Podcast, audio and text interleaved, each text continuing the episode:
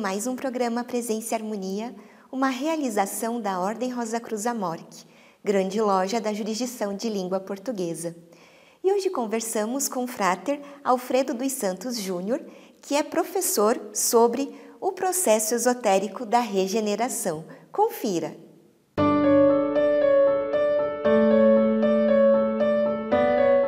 Frater Alfredo, que bom recebê-lo aqui no programa Presença e Harmonia. Muito obrigada. Imagina, eu que agradeço a oportunidade. A gente sabe é, o alcance que o programa tem, né, o interesse que ele desperta. Então, ser convidado para estar aqui, entrevistado por você e tratando de assuntos que são de interesse é um prazer. Eu é que agradeço a oportunidade. Imagine, o Frater foi a primeira pessoa que eu entrevistei aqui no Presença É Harmonia. mesmo? Isso, então para mim também tem um carinho especial. Ai, que coisa boa. Então vamos comemorar. Isso. Bom, Frater, então nosso tema é o processo esotérico da regeneração. E o Frater pode então contar um pouquinho para a gente o que a gente pode entender por esse termo? Eu, eu acho assim que a primeira coisa que é importante a gente é, prestar atenção é na própria palavra, sabe? É, a palavra regeneração, né? Se a gente for olhar no dicionário, a gente vai achar assim, melhorar, restaurar, revivificar, né? dar uma nova existência. Né? É, ou seja, é, é, trabalhar alguma coisa que já existe, sabe? Não é criar alguma coisa. Eu acho que é trabalhar alguma coisa que já existe. Eu acho que, do ponto de vista esotérico, nós podemos pensar na regeneração como uma transformação é, espiritual e psicológica né, que pode, né, não é que necessariamente deve, mas que pode ocorrer na vida de uma pessoa.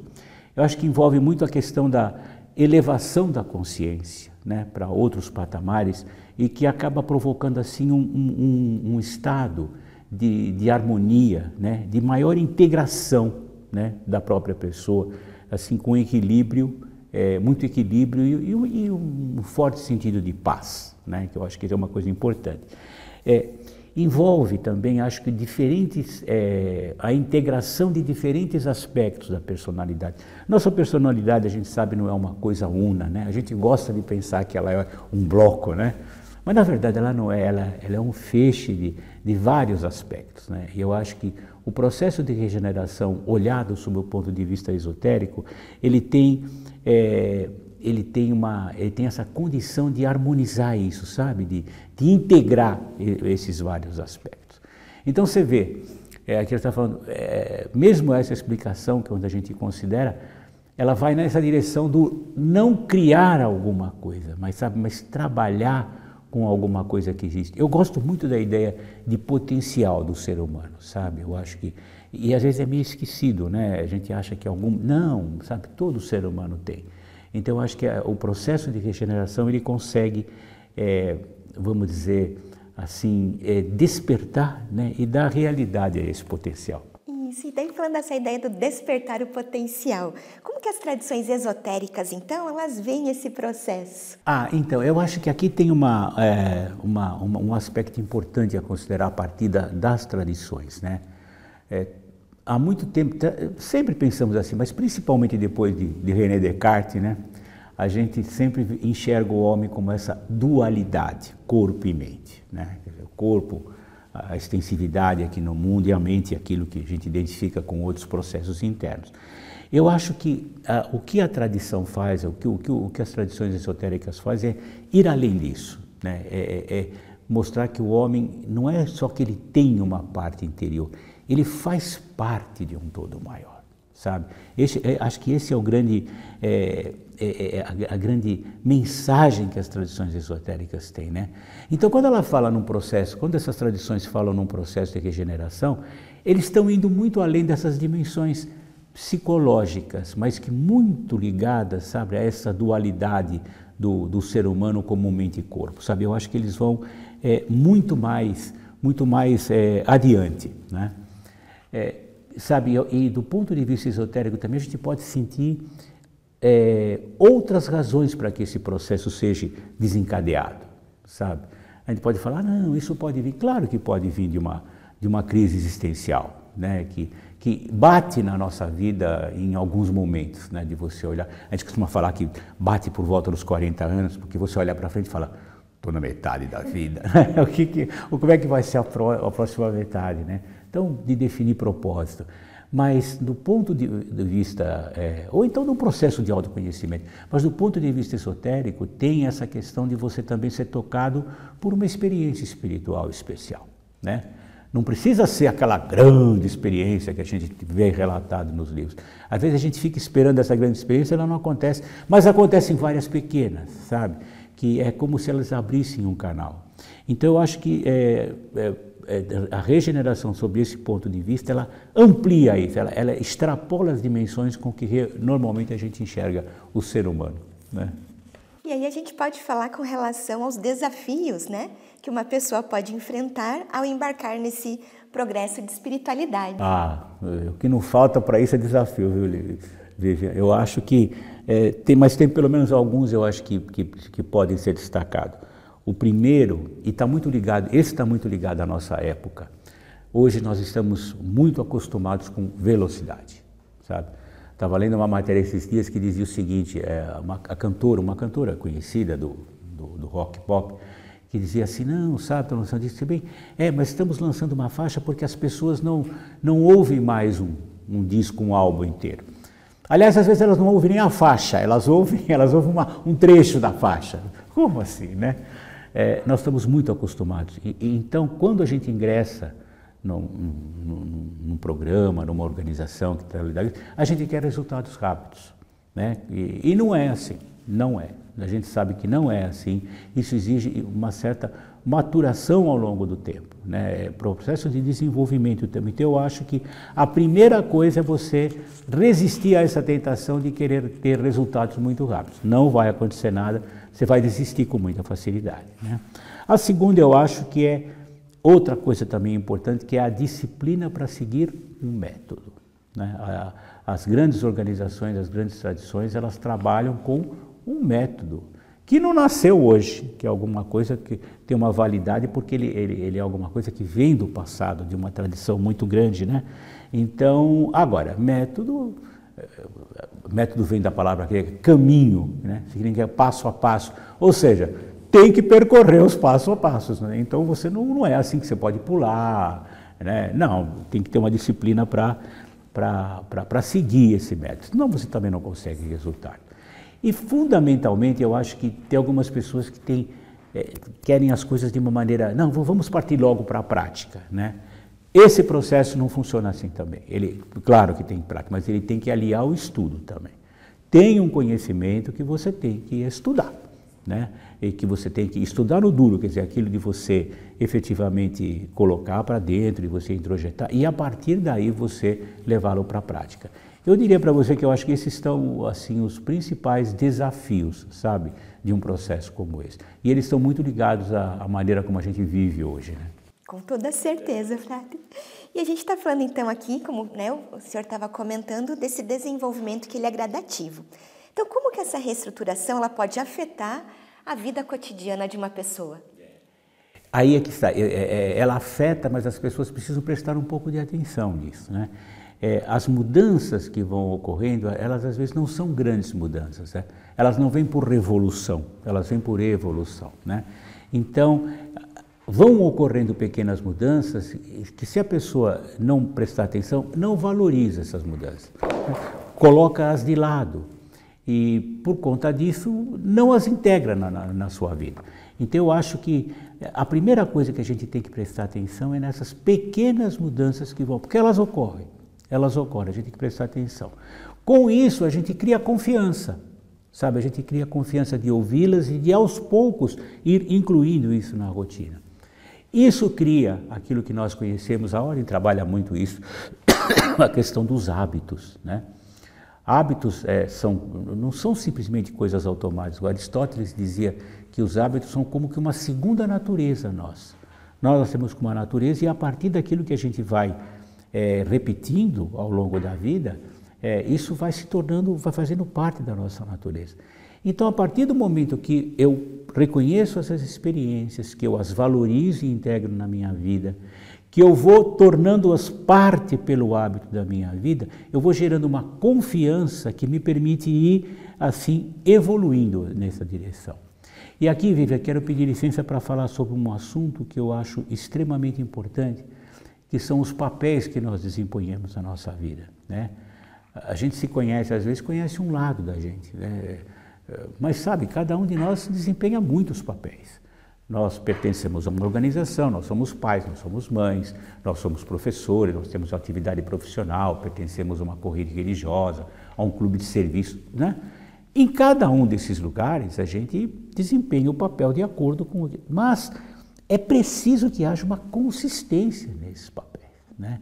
É, e isso às vezes não é tão fácil. A gente às vezes trabalha de maneira muito departamentalizada. Aqui eu sou desse jeito, ali eu sou de outro. Não, peraí, eu tenho que ser o mesmo em todos. Claro que com os devidos ajustes, né? as devidas adaptações.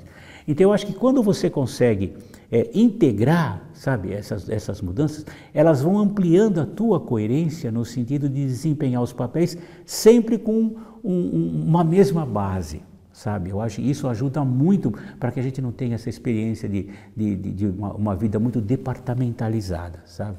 Então acho que vai, vai muito da gente ter essa percepção do dia a dia, como é que as coisas caminham. Com certeza.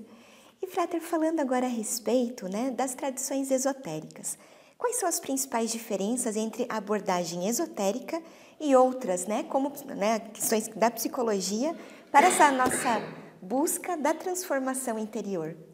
Eu acho que aqui tem um aspecto importante que é a ancestralidade, sabe? Que é o sentido verdadeiro de tradição. Às vezes, tradição a gente fica apegado a coisas que não pode mudar. Não, não é só isso, né? Acho que era o Gustav Mahler que dizia assim, que tradição não era cultuar as cinzas, mas era manter o fogo aceso, sabe? Então, esse fogo, sabe, que vem de lá.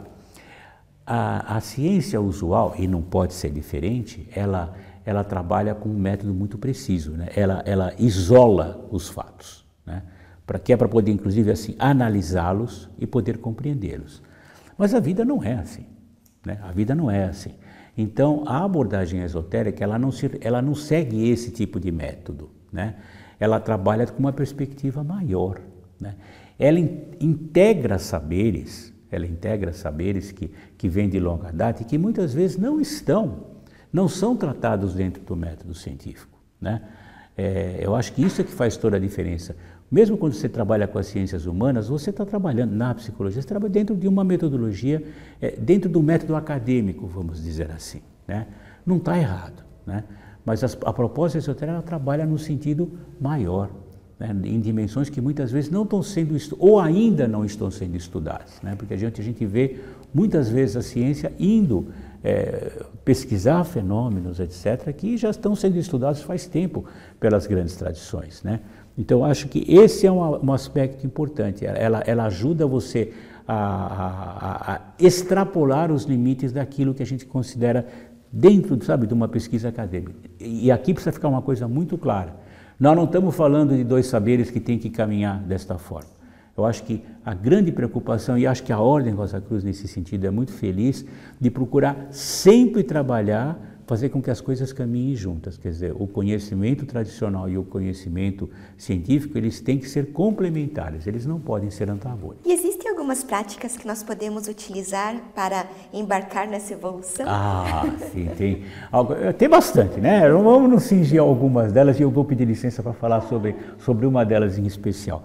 Eu acho que, assim, das mais conhecidas, né, é, que não são práticas exclusivas de uma escola, mas de várias, por exemplo, tem a meditação, né, que é assim, profundamente, está presente praticamente em todas, né, em todas as correntes de espiritualidade. Né? Tem o processo de, de visualização, né, que está muito ligado a essa, ao aspecto que a gente chama de criação mental, que nos ajuda a, a construir as coisas na vida real. Tem os processos de, de, de é, ligados à questão da respiração, né, que são muito usados, por exemplo, no, na, na, nas filosofias orientais, no budismo, né? Não só como métodos de, de, de, não só ligados à saúde, mas como exercícios de concentração, exercícios assim de realmente você ocupar sua mente, de exercitar sua mente nessa direção. Então tem, acho que esses processos são os mais assim mais conhecidos. Mas eu queria pedir licença, Viriam, para falar agora um pouquinho mais sobre a intuição, sabe? porque a intuição, acho que às vezes ela, ela é meio assim a, filha pobre, sabe? Não, são flashes, são palpites. Não, a gente hoje sabe que é muito mais do que isso. Né? É, é, envolve até um certo método. Né?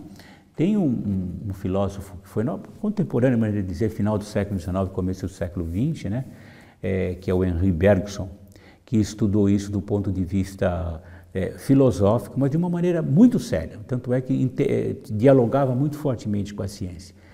E ele nos falava o, o, exatamente o sentido, da mesma maneira que a ciência isola os fatos, a nossa mente objetiva também faz isso. Então nós estamos ligados aqui a esta hora, a este lugar, a este momento. Né? Então nós, nós dividimos o nosso dia em períodos para poder lidar com ele melhor. Mas ele falou, nosso eu interior, ele, ama, ele chama de eu profundo, né? o nosso eu profundo, a nossa consciência profunda não funciona assim. Ela funciona como fluxo. Né? Então, enquanto eu divido as coisas, segmento e muitas vezes perco algumas coisas nesses intervalos, essa minha consciência interior não faz isso, ela percebe isso o tempo todo. E vai armazenando aquilo lá. Né? E vai jogando para o nosso subconsciente, que continua trabalhando sobre aquilo. Então, o que, que acontece? Quando, quando aparece uma intuição, parece, ah, não, é, é um anjo passou aqui e falou comigo, né? É, não é, é, é, o resultado, é um grande resultado de um processo que está em ação já faz algum tempo. Né? Há pouco tempo estava dando tava treinamento para executivos, estava falando um pouco sobre isso. Mas dá para funcionar com isso? É claro que dá. Né? É, como você, mas como fazer? Eu falei assim, de novo, paciência. Né? Você quer estudar um assunto? É, então, adquira tempo, tenha um tempinho para estudá-lo e pô-lo de lado. Estude e põe de lado. Por quê? Porque você está tá dando tempo para esse teu eu interior, esse teu eu profundo do Bergson, trabalhar sobre aquele assunto. Mesmo que não surja nenhuma impressão assim, né? quando você sentar para rever aquilo, você vai ficar espantado com a quantidade de coisas que apareceram. Ou então, de vez em quando, está andando de carro, tomando banho, pim, aparece aquela ideia. Por quê? Sabe, não é, é, é o resultado de um grande processo. Eu acho que a intuição ela pode ter uma, uma, um grande lugar na nossa vida de hoje. Agora, precisa acreditar nela, né? porque a gente muitas vezes, será? Não, é palpite. Tá. Não, não pode. Você tem é alguma coisa que você tem que falar, não, vou verificar. Vou... Mas ele funciona muito bem e pode funcionar como um método de trabalho para qualquer tipo de atividade, sabe? Eu acho muito valioso esse, esse, esse processo. E o Frater falou, né, entre justamente essas práticas a respeito da meditação né, como uma delas. E o Frater pode falar um pouquinho para nós a respeito né, da meditação nesse, nesse contexto da regeneração? Mas é que eu quero trazer a coisa para o ponto de vista Rosa Cruz, sabe? É, eu acho que, como eu disse, a meditação é uma prática é, hoje difundida. Até as grandes religiões têm o seu segmento em que se pratica a meditação, né? Seus adeptos tal. E aí tem uma interligação muito grande. Eu acho que a meditação Rosa Cruz, ela tem é, de novo, ela, ela trabalha muito com a questão do método. Né? Então, ela tem, prega você tem uma fase ativa e uma fase passiva. Uma fase ativa onde você se concentra num objeto, e se concentrar significa olhá-lo né, sobre os vários aspectos, prestar atenção nele. E no segundo eh, momento, é, deixá-lo de lado e ficar receptivo a, alguma, a aquilo que pode vir. Acho isso muito importante, a gente pratica isso na, nas nossas reuniões, né? E é um método assim bastante interessante porque ele facilita as duas coisas, o, esse sentido do escutar, mas a partir da, sabe, de uma reflexão sobre um tema, sobre um objeto de modo geral. Teoricamente o método se esgota aqui, né? Mas se a gente lembrar do que aconteceu da intuição, não, porque no terceiro momento onde você fala assim, né, e a gente é instruído, né, no libera o assunto, né? A gente fala libera o assunto, deixa que ele agora ah, caminhe por conta própria, né? Na verdade, não é que nós estamos pondo de lado, né? nós estamos exatamente interrompendo uma fase de método que a gente seguiu até agora, mas dali para frente nós estamos dando oportunidade dele continuar se expressando, sabe? Eu acho que a meditação com a Cruz tem, ela tem um, um, uma, é, essa possibilidade de alcançar vários aspectos, sabe? De não ser alguma coisa que seja só ativa, que seja só passiva, mas que é, a gente é, pode usá-lo também de uma forma mais ampla, até em conjunto com essa questão da, da, da intuição. E como agora a gente, vamos tentar integrar tudo, né? Como que nós podemos integrar as práticas esotéricas em nossa vida cotidiana para a gente alcançar essa transformação interior? De novo, nós estamos diante dos desafios, sabe, Vivian?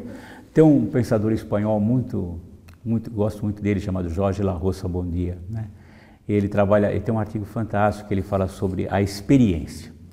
Ele tem uma frase muito forte que ele fala: a experiência não é o que acontece, é aquilo que nos acontece.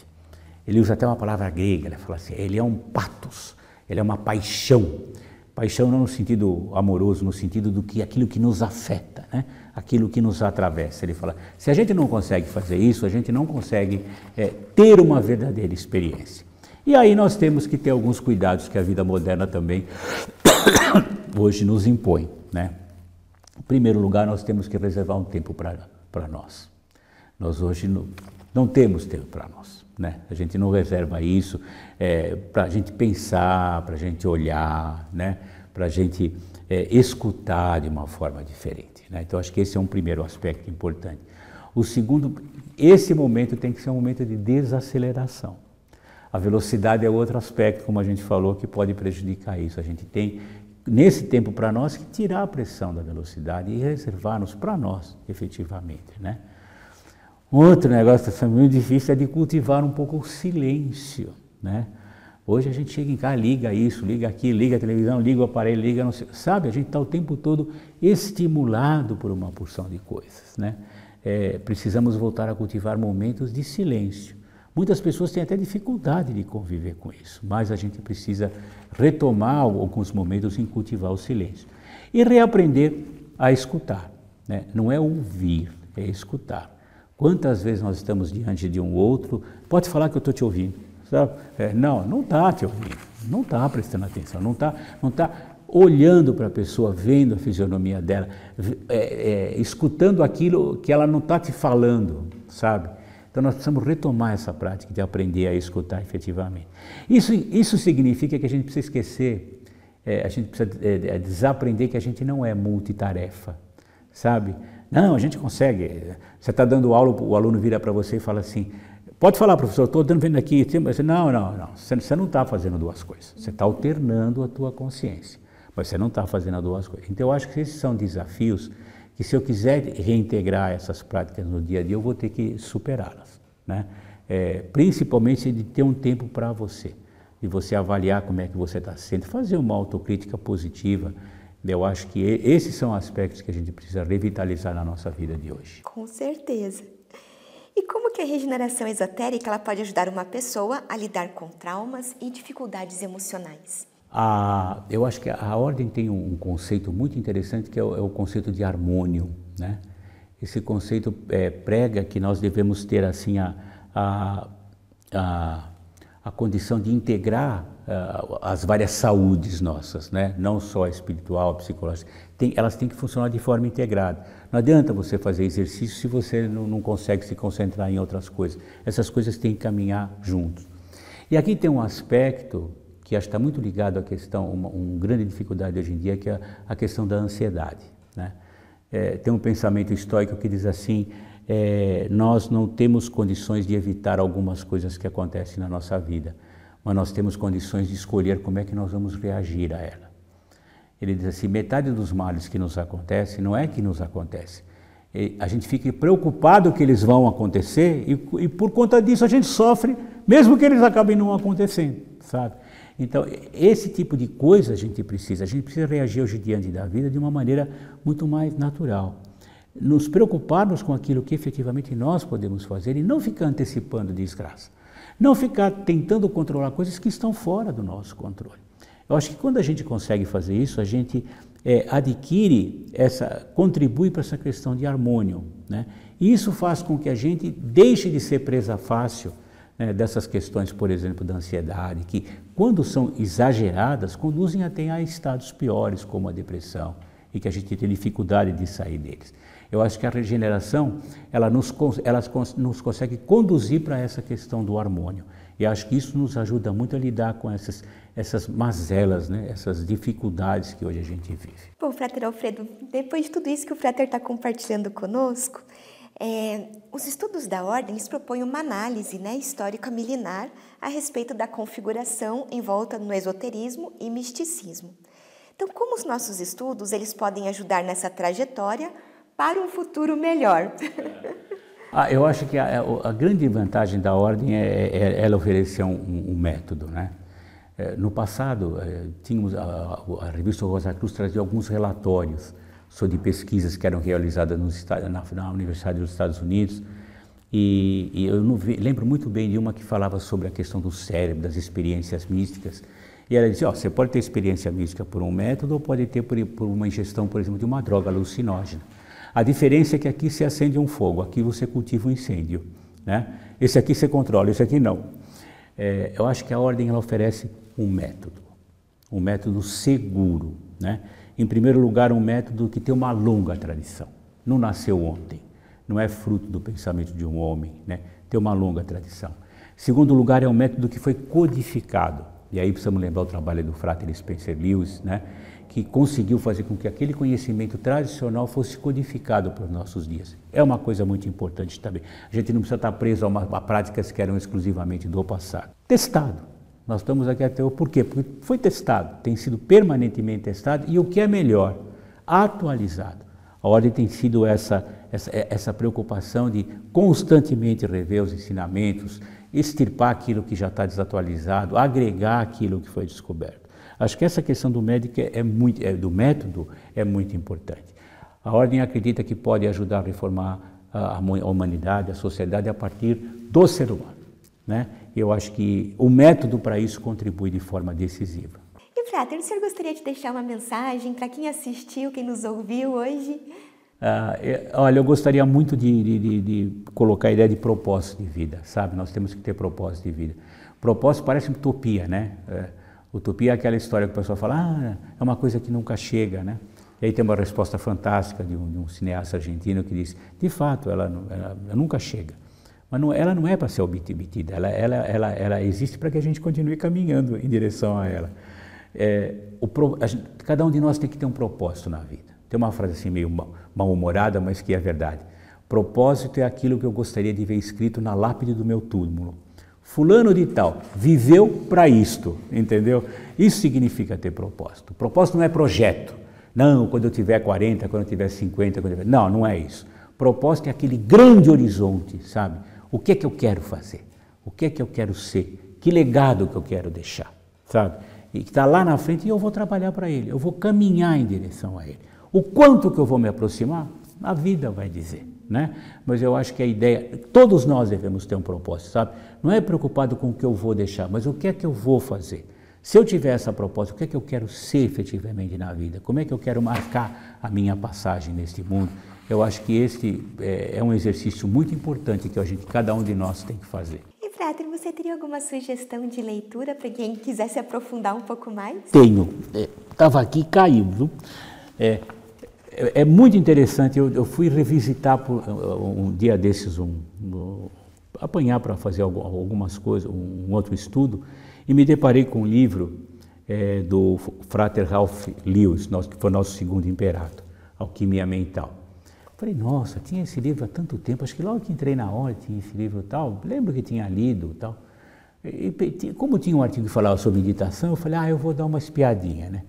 Aí foi olhar o índice, sabe? Tinha uma porção de assuntos assim super interessantes. Eu fiquei, e fui relendo, eu fiquei espantado com a atualidade. É um livro que tem 40, pra, pra praticamente 50 anos, é, sabe? É, é, é, de uma atualidade, Vivian.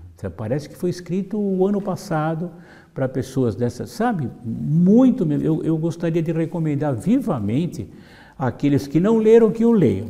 E aqueles que o leram, que nem eu que está lá na sua estante, né, é, que façam uma revisita ao livro, porque ele tem assim, discute aspectos. Frater Ralph era, foi um filósofo, né, é, alguém que, que é, conseguiu aliar de uma maneira muito precisa misticismo e filosofia. Então, vale a pena. Recomendo vivamente a todos que, que leiam ou releiam o Alquimia Mental. Com certeza, Frater Alfredo, eu quero agradecer muito sua contribuição conosco hoje. É muito bom ouvi-lo falar. Muito obrigada. Obrigado, Vitor. Obrigado pelo convite. A gente está sempre à disposição. É um privilégio, é um prazer estar aqui com vocês. Muito obrigada. Aproveito para lembrar do nosso e-mail presenciaharmonia.morc.org.br. É muito importante para nós essa via de comunicação que nós temos com você que nos assiste. Agradecemos a participação conosco hoje e até o nosso próximo encontro. Paz profunda!